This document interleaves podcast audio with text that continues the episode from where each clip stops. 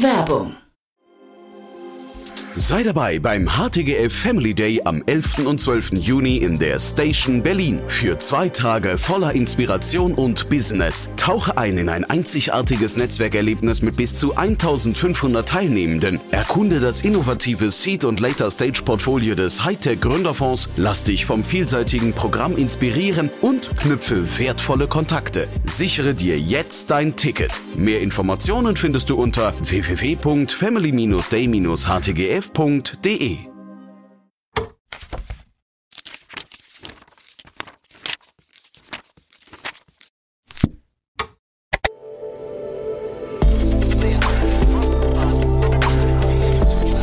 Startup Insider Daily. Read Only.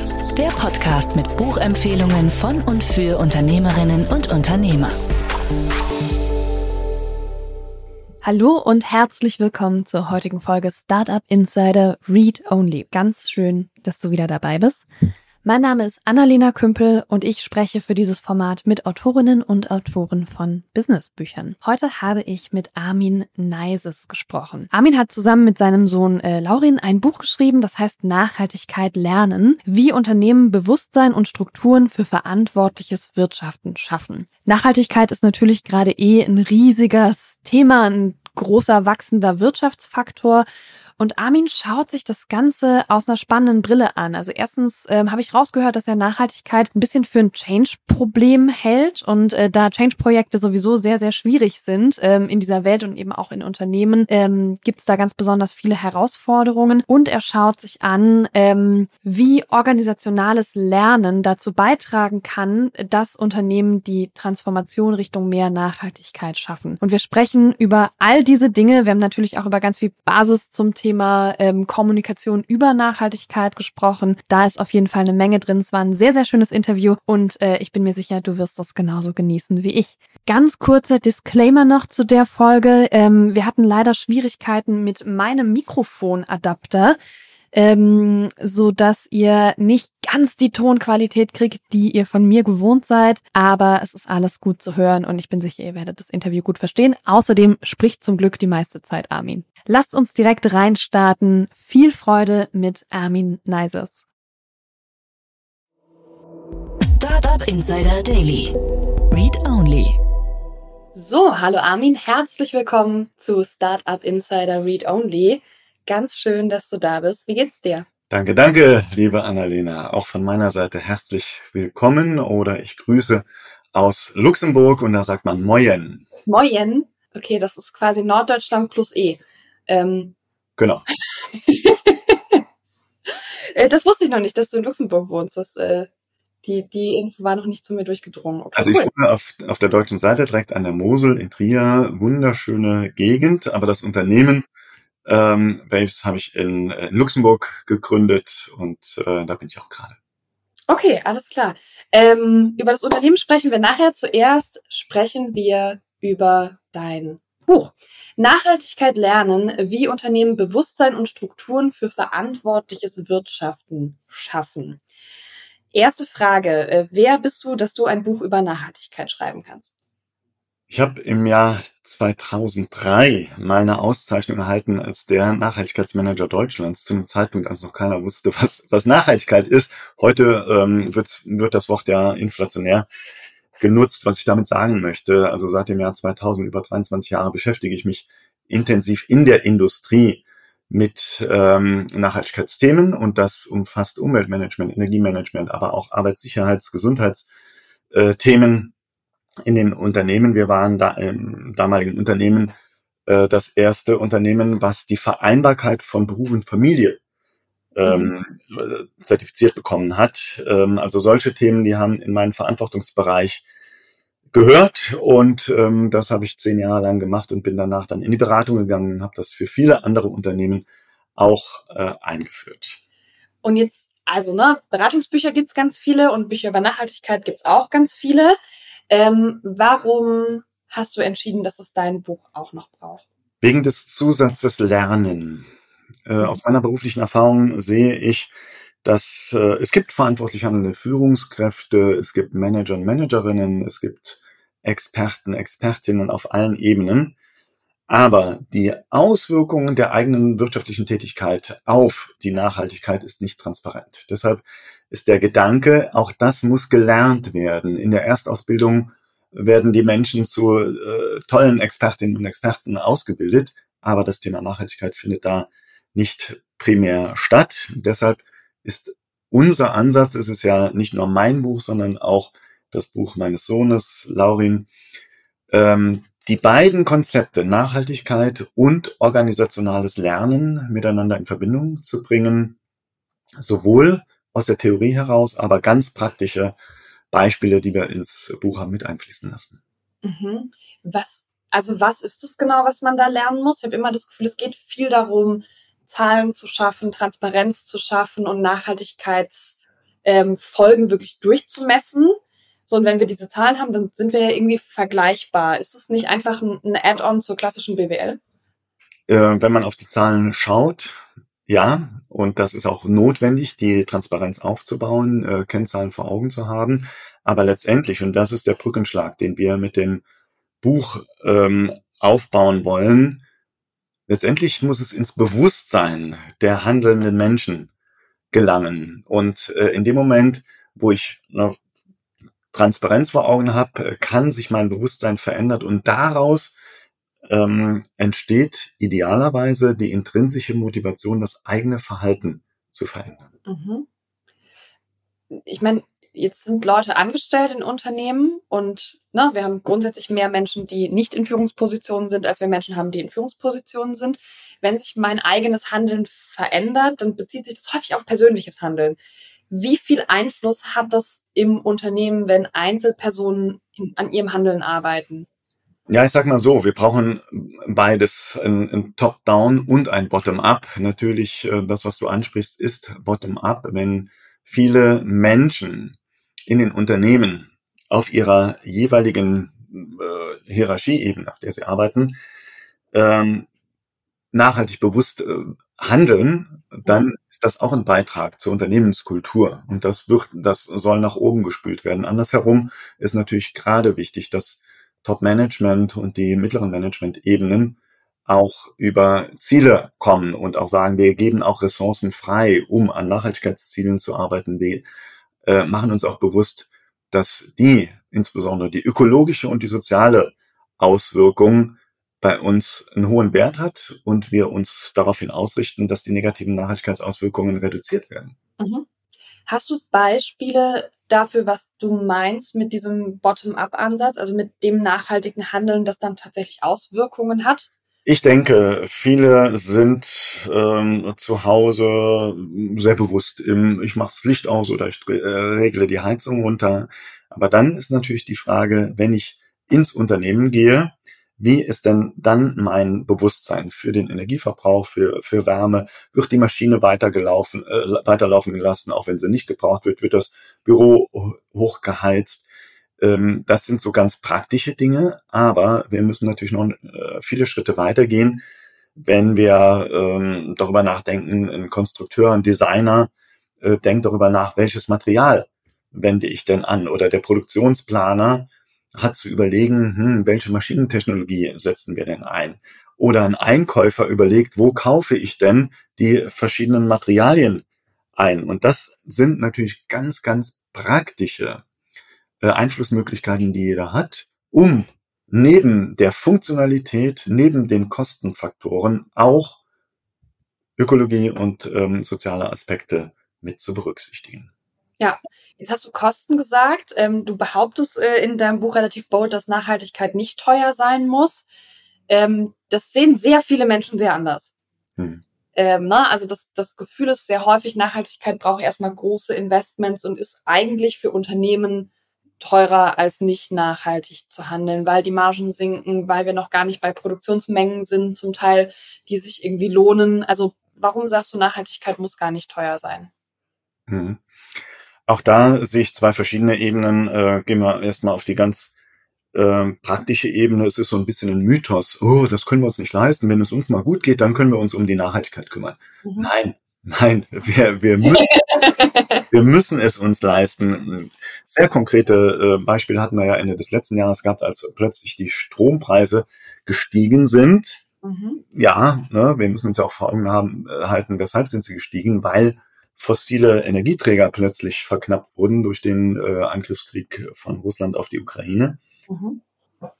Und plötzlich war nicht mehr der Stromanbieter, der äh, erneuerbare Energien äh, angeboten hat, der teuerste, sondern wenn man verhandelt hat, wenn man genauer hingeschaut hat, hat man sogar gesehen, ach, ich, prima, ich kann auf erneuerbare Energien umsteigen und es kostet noch nicht mal mehr, vielleicht je nachdem, welcher Grundtarif äh, angenommen wurde, äh, kann ich sogar noch Geld sparen.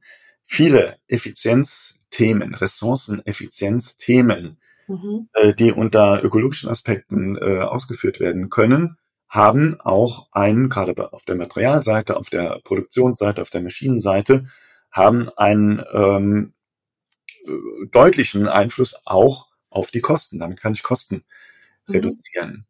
Ähm, die langfristige Ebene möchte ich aber auch betonen. Hm, was kostet es denn langfristig, wenn wir uns jetzt nicht um die Nachhaltigkeit kümmern? Und ähm, da sind wir natürlich weltpolitisch ähm, ungleich aufgestellt. Ja, die ähm, ärmeren Länder und auch die südlichen Länder, in denen es heißer ist, die sind extrem ähm, betroffen vom Klimawandel und die äh, ja und wir gehören zu den Verursachern. Wir in Mitteleuropa, in Amerika, klar jetzt mehr und mehr auch äh, aus China kommend. Und wir müssen uns natürlich überlegen, was bedeutet es denn für die Welt, für Menschen, wenn wir uns jetzt nicht um die um die Nachhaltigkeit kümmern. Klar, das ist global, politisch, aber im jeweiligen Unternehmen muss man sich auch die Frage stellen, kann ich es mir als Unternehmen denn erlauben, kein Nachhaltigkeitsimage nach außen zu zeigen, sowohl in Bezug auf meine Kunden, in Bezug auf meine Finanzierungspartner, ne, wenn ich zur Bank gehe und Kredit will oder mit einem äh, Investor zusammenarbeite, aber auch in Bezug auf Bewerberinnen und Bewerber. Denn wir haben den Kampf um Fachkräfte. Und äh, gerade junge Menschen, die gehen heute nicht mehr nur arbeiten, um Geld zu verdienen, sondern sie wollen ihre, ihre Arbeit auch, auch einen Sinn verleihen. Und ähm, deshalb kann ich nur jedem Unternehmen empfehlen, sich klar zur Nachhaltigkeit auch zu positionieren. Ja, da gehen wir nachher nochmal tiefer drauf ein, weil mich das sehr interessiert mit diesem ganzen Fachkräftethema. Ähm, aber du hast gerade was gesagt, ne, dass das Unternehmen es sich eigentlich nicht mehr leisten können, nicht Nachhaltigkeit zu zeigen. Und vielleicht liegt da ein bisschen ein Teil des Problems, weil Greenwashing ein ganz, ganz großes Thema ist und es ist sehr leicht, über Nachhaltigkeit zu sprechen. Äh, und ich glaube, an verschiedenen Stellen viel schwerer, sie umzusetzen. Und ich meine, es, es klingt immer, als wäre es alles sehr einfach und als müsste man es einfach nur, äh, nur tun, wenn man das Ganze dann machen würde. Aber ich glaube, da steckt doch tiefer greifender Wandel drin ist Nachhaltigkeit in Unternehmen denn eigentlich eine Art Change-Problem? Ja. Heute wird ja der Begriff der Transformation gerne genutzt, insbesondere im Zusammenhang mit digitaler Transformation. Äh, ich sehe da eine ganz, ganz enge Anlehnung an die ähm, Nachhaltigkeitstransformation und auch miteinander. Denn durch Digitalisierung kann auch, können auch nur äh, nachhaltige ähm, Geschäftskonzepte unterstützt werden, sehr stark unterstützt werden. Ähm, dazu eine Transparenz aufzubauen, das ist ein, ist ein ganz wichtiger Aspekt. Und äh, du hast den Begriff Greenwashing mhm. ähm, genutzt. Da bin ich erklärter ähm, Gegner des Greenwashings, ganz einfach mit, ähm, mit dem Unternehmen, was ich in Luxemburg gegründet habe, äh, Firma Waves. Ähm, berechnen wir Indikatoren. Und wenn man einen Nachhaltigkeitsbericht von großen Unternehmen liest, Mhm. Und man hat auf 50 Seiten viel äh, Fließtext und viel schöne, schöne Bilder. Dann liegt Greenwashing schon mal nahe. Wenn man nur wenige verlässlich berechnete Indikatoren äh, findet. Und das ist gerade etwas, wo wir äh, unseren Kundenunternehmen darin helfen, ähm, in ihrer Aussage viel präziser zu werden, vor allen Dingen auch nachvollziehbar. Und deshalb gibt es Footprints. Der bekannteste ist der CO2-Footprint oder Carbon-Footprint. Aber äh, in der Nachhaltigkeit sprechen wir von ESG, Environmental, Social and Governance. Also mhm. diese ganze Bandbreite der äh, Nachhaltigkeit auch mit Hilfe geeigneter Indikatoren abzubilden. Das ist der beste Weg, um sich gegen Greenwashing zu verwehren. Ja. Und ich meine, wenn wir jetzt darüber reden, dass wir Change betreiben müssen, damit wir kein Greenwashing machen, sondern damit wir halt im Unternehmen wirklich was verändern. Change ist voll mit Fuck-ups. Also so, ich, es sind über 70 Prozent der Change-Projekte, die laut verschiedener Studien scheitern. Dafür haben wir eigentlich, wenn wir über Nachhaltigkeit reden, keine Zeit.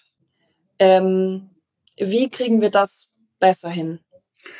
Genau, wir haben keine Zeit. Vor allen Dingen haben wir im Moment keine Zeit mehr über das Ob, ob überhaupt ein Change in Richtung Nachhaltigkeit ist, zu diskutieren. Also das äh, ist mir äh, unverständlich, dass äh, auch auf höchster politischer Ebene diese Diskussionen geführt werden. Gott sei Dank treffe ich in vielen Unternehmen andere Haltungen an. Klar, bei dem einen oder anderen mehr oder weniger. Ähm, und ja, da ist der, der Ansatz des des guten Vorbilds, wenn es äh, intrinsisch motivierte Führungskräfte, Geschäftsführer gibt, die sagen, ja, mir ist es wichtig, dass wir unsere Indikatoren korrekt berechnen, dass wir sehr solide, wie bei unserem finanziellen Accounting auch, mhm. äh, an das Thema Nachhaltigkeit herangehen. Auch da müssen wir eine Transparenz haben, das muss nachher vom Wirtschaftsprüfer geprüft werden. Auch da will ich ja wissen, wo sind denn meine großen Kosten, wo sind meine Umsätze und so weiter. Mit dieser Präzision auch an die Nachhaltigkeit heranzugehen. Das erzeugt Vertrauen, das erzeugt auch eine Sichtbarkeit der Umsetzung. Nämlich dann müssen sich ja die Indikatoren auch ähm, verbessern. Ne? Also es geht ja nicht darum, äh, Greta Thunberg hatte ja in einem der Weltwirtschaftsgipfel in Davos gesagt, wir haben genügend über Ziele gesprochen. Wir müssen in die Maßnahmen kommen. Mhm. Und äh, in, in so einem Stadium sehe ich viele, gerade größere Unternehmen, äh, insbesondere in Deutschland. Da wird top-down, werden Ziele definiert und oh, toll, und was haben wir für tolle Ziele? Aber irgendwie wird vergessen, mh, hm, wir müssten ja dann auch noch Maßnahmen einleiten, damit wir diese Ziele auch äh, erreichen. Und nach einer Zeit müssen wir immer auch kontrollieren, sind die Maßnahmen denn umgesetzt worden und waren sie auch wirksam. Wenn aber der wichtige Schritt fehlt, nach dem, nach den groß vollmundig angekündigten Zielen auch konkrete Maßnahmen einzuleiten, dann wird sich auch nie eine Veränderung einstellen. Und äh, da sind wir natürlich wieder ganz klar beim, beim Top-Down. Ne, dafür mhm. müssen Ressourcen eingeplant werden, dafür müssen auch die klassischen Wege des Projektmanagements äh, genutzt werden. Wichtig ist aber, die Veränderung auch sichtbar zu machen. Ja, jetzt mal ganz im Ernst. Wir reden, also ne, es wird über Ziele geredet, das ist richtig. Die Menschen, die da über Ziele reden, das sind geschäftsführende mittlerer, großer Unternehmen. Ne, wir hören natürlich viel den großen Unternehmen zu, weil die, weil die ähm, große Hebel haben ähm, und große Namen. Da sitzen ja keine Anfang 20-Jährigen frisch aus dem Studium, die mal eben vergessen könnten, dass man ein paar Maßnahmen braucht, wenn man Ziele erreichen will ich finde es schwer zu glauben und auch bin irgendwie nicht bereit, da irgendwie einfach eine ganze Gruppe von erfahrenen Menschen damit davonkommen zu lassen, dass die das einfach vergessen. Und ich bin unsicher. Also ich würde mal fragen, ob das nicht auch eine Form von kommunikativem Strategie-Greenwashing ist, dass man sich Ziele setzt und dann, ups, irgendwie keine Maßnahmen dazu hat. Also das, das wissen wir doch. Ja gut, das kleine Einmal-Eins des Projektmanagements, was Kommunikation beinhaltet. Ne? Bei, ja. ne, bei Projekten und Transformation, ne, da ist Kommunikation ein wahnsinnig wichtiger, ja. wenn nicht sogar der, der allerwichtigste Aspekt. Ähm, ja, äh, ich möchte noch äh, auf ein dahinterliegendes Problem hinwirken, äh, was ich, was ich sehr stark wahrnehme. Es ist so ein bisschen, ach ja, ne, wir machen, wir definieren jetzt die Ziele, und dann wird ein, ein Nachhaltigkeitsbeauftragter, der wird benannt und ach ja, der kann sich ja dann drum kümmern. Hat aber mhm. keine Ressourcen, hat keine Kompetenzen, hat keine Entscheidungsbefugnisse und so weiter. So, und das ist, das ist per se ein unzureichender Ansatz. Mhm. Denn die Nachhaltigkeit muss in jede Position, an jeden Menschen herangeführt werden, der oder die in dem Unternehmen äh, täglich wirtschaftliche Aktivitäten ausführt. Das, das ist ein, ne, das ist dann so ab, abdelegiert und weggeleitet und ach ja, wir haben jetzt unsere Ziele definiert und äh, fertig sind wir. Mhm. Ist leider nach wie vor äh, noch eine sehr, sehr häufig angetroffene Realität. Okay. Ich, unter, ich unterstelle da ähm, so ein bisschen passiven Unwillen. Äh, aber du hast es gerade sehr schön, sehr liebevoll abmoderiert. Ähm, und das ist ja auch was, was wir jetzt nicht lösen können. Aber vielleicht haben wir ein Beispiel ähm, und irgendwie vielleicht auch einen Prototypen dafür, wie es besser gehen kann. Du verbindest ja, oder ihr, du und dein Sohn, ihr verbindet in dem Buch ähm, das Thema Nachhaltigkeit mit dem Thema Lernen und es geht um organisationales Lernen. Kannst du so ein bisschen erzählen, wie das funktioniert und vielleicht kennst du ein Unternehmen, das das schon mal gut umgesetzt hat, wo man so ein bisschen verstehen kann, wie das eigentlich zusammenspielt und aussieht? Mhm, ja, genau. Also die ähm, aus dem Change Management kommenden, äh, kommenden Soft Skills, wie gehe ich mit Widerständen um, äh, wie erzeuge ich Veränderungen auch. Auch da gibt's äh, jahrzehntealte Konzepte, äh, aber auch neue, neue Konzepte im, im Change Management, in der Transformation, in der Kommunikation. Ähm, das sind eigentlich die, die Punkte, die wir aufgegriffen haben, äh, also in dem Sinne nichts, nichts Neues entworfen haben, sondern das konkret aufgegriffen und auf die Nachhaltigkeit bezogen. Also, was bedeutet das ganz konkret, wenn wir äh, auf, ich pick mal so ein, so ein paar verschiedene Kundenprojekte heraus. Mhm. Ein Unternehmen, ähm, konkret ein Logistikdienstleister, also wir, äh, die, die Bandbreite unserer Kunden ist sehr, ist sehr groß. Also das ist generell für, es ist äh, für alle verschiedenen äh, Industrien machbar. Aber ich pick jetzt mal das eine äh, raus. Ein Logistikdienstleister, mit dem wir schon jetzt mehrere Jahre zusammenarbeiten, einer unserer ersten Kunden. Da sind wir genau an den äh, Punkt gegangen, ja, wir müssen noch erstmal eine Transparenz aufbauen für unseren Status quo. Wo stehen wir denn überhaupt? Ne? Wie sind unsere, ich pick jetzt mal die CO2-Emissionen raus, weil die sind am bekanntesten und haben ja auch den größten Einfluss auf den Klimawandel. So, mhm. da haben wir auf das zurückliegende Jahr geschaut, haben den, ähm, den CO2-Footprint aufgebaut bei einem Logistikunternehmen spricht man über die sogenannten Sendungen. Also ich fahre ein Paket, eine Palette, einen Container von A nach B. Und ähm, diese Detaillierung auch zu haben, mit welchem Fahrzeug ist es denn gefahren worden, welche Kilometer, äh, wie schwer war das, ähm, war das Paket. Mhm. Das sind die notwendigen Informationen, die die Grundlage für die korrekte Berechnung sind. So. Und auf einmal, und wir haben noch Benchmarks abgebildet. Ne, und auch das, äh, da gibt es Benchmarks, so dass wir sehen konnten, uh, der Kunde, der liegt über dem Benchmark. Also irgendwas ist da, ähm, wo du, woran liegt es, dass ihr höher liegt als der Durchschnitt? Mit dem Kunden meinst du gerade den Logistikdienstleister? Den Logistikdienstleister. Den Logistikdienstleister, der dann das Paket verschickt. Der Logistikdienstleister. Unser ja. Kunde, genau. Denn er wurde schon auch von seinen Kunden, äh, aber vollkommen richtig, von seinen Kunden gefragt, mhm. wie ist denn bei euch überhaupt der CO2-Footprint? Mhm. So, und dadurch sind Dinge sichtbar geworden. Öh, ach so, wir können ja hier optimieren, wir können hier ähm, Auslastungen, wir können die LKWs besser, besser auslasten, wir können die Leerfahrten reduzieren, wir können Dinge miteinander kombinieren und siehe da, nach zwei Jahren, also ich muss schnell überlegen, die lagen, glaube ich, fünf Prozent über dem Benchmark, inzwischen liegen die 20 Prozent unter dem Benchmark. So, mhm. also sie haben, ne, und da hat der Fuhrparkmanager, da hat der, ähm, der Disponent, also wirklich auf der operativen Ebene, die haben auf einmal draufgeschaut, die haben nicht nur nach dem Preis geschaut, sondern die haben auch geschaut, oh, wieso haben wir denn jetzt so viel CO2-Emissionen da? Das war plötzlich ein anderes Steuerungsinstrument, weil sie das jetzt in der Hand hatten und haben daraufhin optimiert. Eine Logistik ist ein sehr kostengetriebener Markt, aber plötzlich haben sie noch eine zweite äh, Steuerungsgröße mit dazu gekriegt. Und siehe da, nach zwei Jahren sieht man den Erfolg.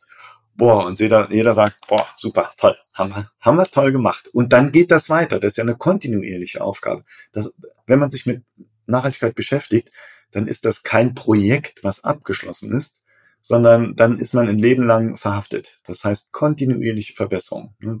Permanent daran zu, zu drehen, mhm. dass auch die negativen Nachhaltigkeitsauswirkungen reduziert werden. Das heißt, wir sind schon auch, also ne, so wie du das sagst, klingt es, als wäre Nachhaltigkeit auch einfach ein zentrales Element von Unternehmenskultur.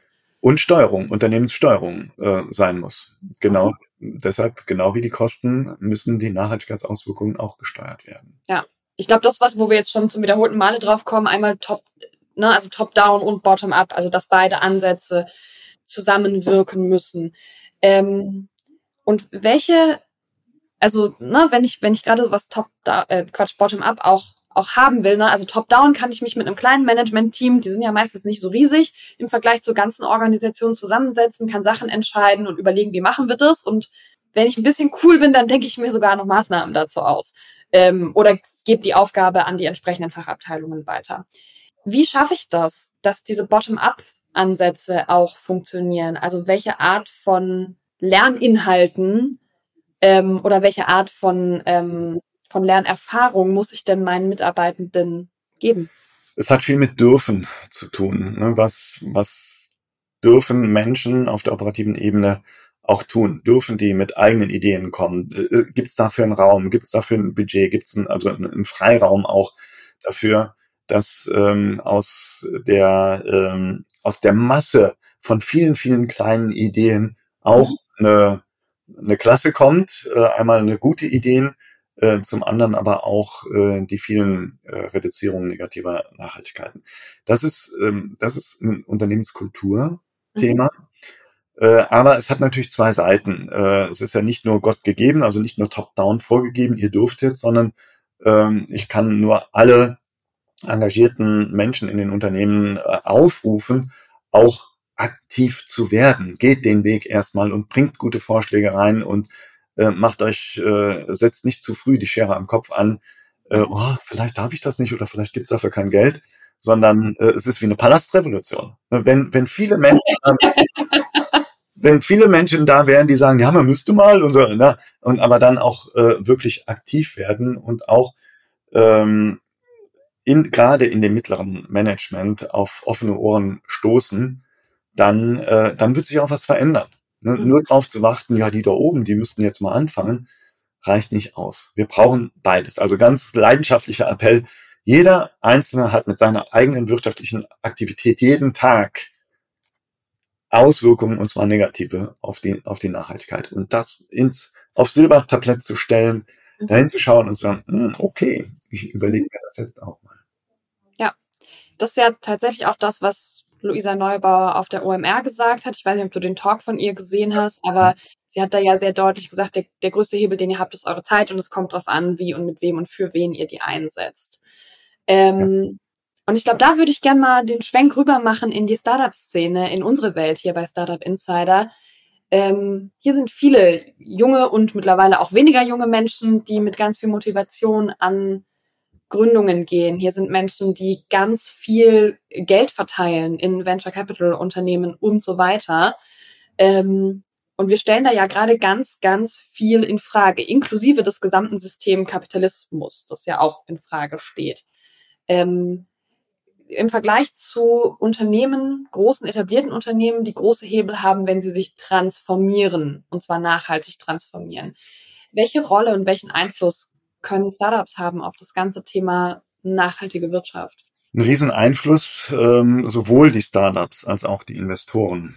Mhm. Und äh, ich äh, pick mal die Investoren zuerst raus, denn ähm, das ist ja ein Wirkmechanismus, der insbesondere durch die EU mit den gerade verabschiedeten Direktiven oder jetzt schon äh, vom Jahr, die sogenannte EU-Taxonomie, mhm. ist sogar so gedacht, dass die Finanzwirtschaft, dazu gehören die Investoren, dazu gehören die Aktionäre und die Banken, dass die gezielt Gelder in nachhaltige Projekte, Produkte, Unternehmen und damit auch nachhaltige Startups rein, reinbringen, damit, damit ähm, die gedeihen können. Und das ist eine enorm wichtige Verantwortung, eben nicht auf äh, die Gewinnmaximierung zu schauen, eben nicht auf die aktuell größten Rendite schauen, leider Gottes, haben die fossilen Energieträger nochmal kräftig äh, aufgetrumpft in den letzten Monaten, dummerweise. Aber da auch verantwortlich äh, handelnde Menschen auf Seiten der Investoren zu haben, die das Geld auch gezielt dafür einbringen. Und im, als Startup, als Gründer, auch als äh, insbesondere als, als junger Mensch, äh, ihr seid gerade dabei, die Businesspläne zu schreiben. Da muss genauso ökologische Aspekte mit enthalten sein, wie soziale Aspekte auch. Ähm, eben den, den Businessplan nicht nur auf Markt und Umsatz und auf Kosten und tralala, sondern wirklich auch, was ist denn meine ganz konkrete Nachhaltigkeitsauswirkungen, was sind meine ähm, ökologischen äh, Verfäng Verfängnisse, die ich habe und wie kann ich ähm, soziale Aspekte berücksichtigen. Und das äh, ist vielleicht am Anfang im Startup, dann hat man noch eine kleine Lieferkette, aber wenn das Unternehmen größer wird oder wenn man ein Startup hat, was von globalen Lieferketten abhängig ist, mhm. äh, muss man da sehr gut äh, drauf schauen. Ich bin äh, in der übernächsten Woche ähm, auf dem ähm, ECD in äh, München eingeladen. Äh, da ist unter anderem äh, Zalando und da geht's um Fashion, Sustainability in Fashion. Ja, da werde ich kräftig auf die Pauke hauen äh, können, denn was in der Fashion-Industrie an Lieferketten aufgebaut wird, das ist Wahnsinn. Und da kann man schon davon ausgehen, dass Kinderarbeit stattgefunden hat und sicherlich nicht alle Gesundheitsschutzmaßnahmen ähm, äh, funktioniert haben. Ja, Zalando ist natürlich schon längst kein Startup mehr, sondern ein multinationaler Konzern. Ja. Ähm, un unglaublich groß geworden. Ähm, die, Startups, du, du sagst, ne, ihr seid gerade dabei, die Businesspläne zu schreiben. Hyperscaling und so weiter. Es werden immer noch ganz viele dieser Bücher geschrieben und die Startup-Welt ist ja darauf ausgerichtet, nicht die ganze Startup-Welt, aber da kommt es irgendwann mal her, ähm, schnell zu wachsen.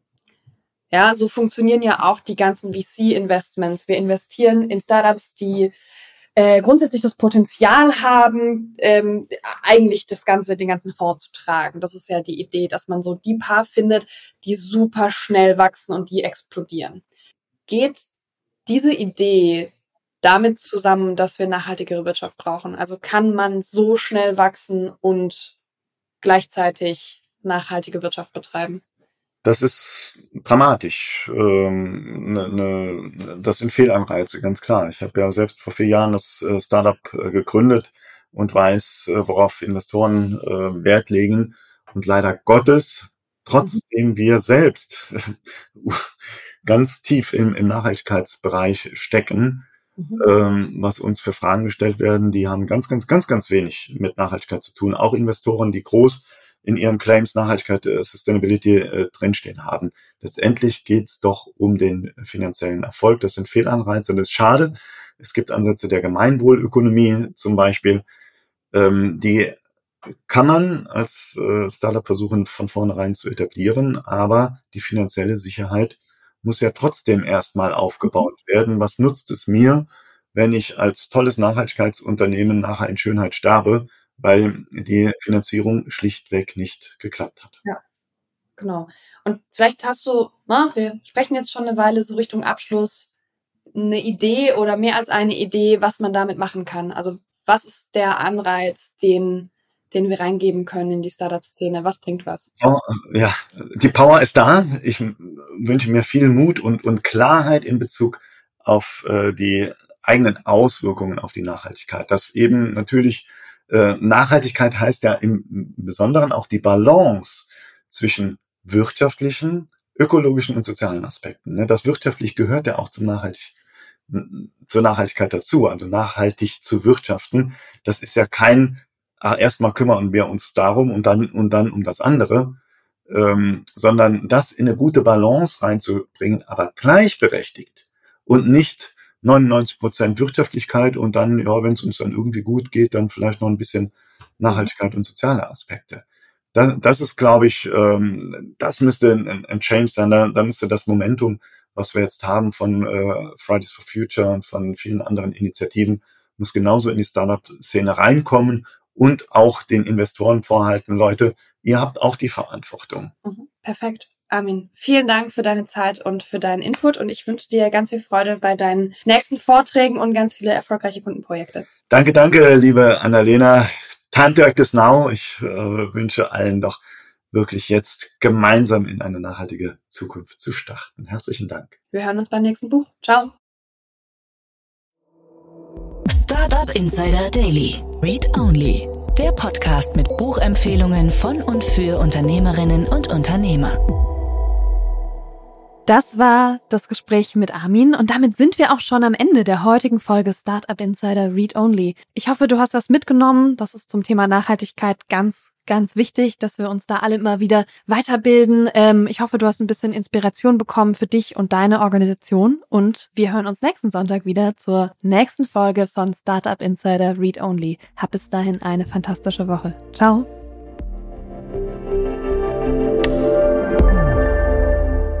Diese Sendung wurde präsentiert von Fincredible. Onboarding made easy mit Open Banking. Mehr Infos unter www.fincredible.io.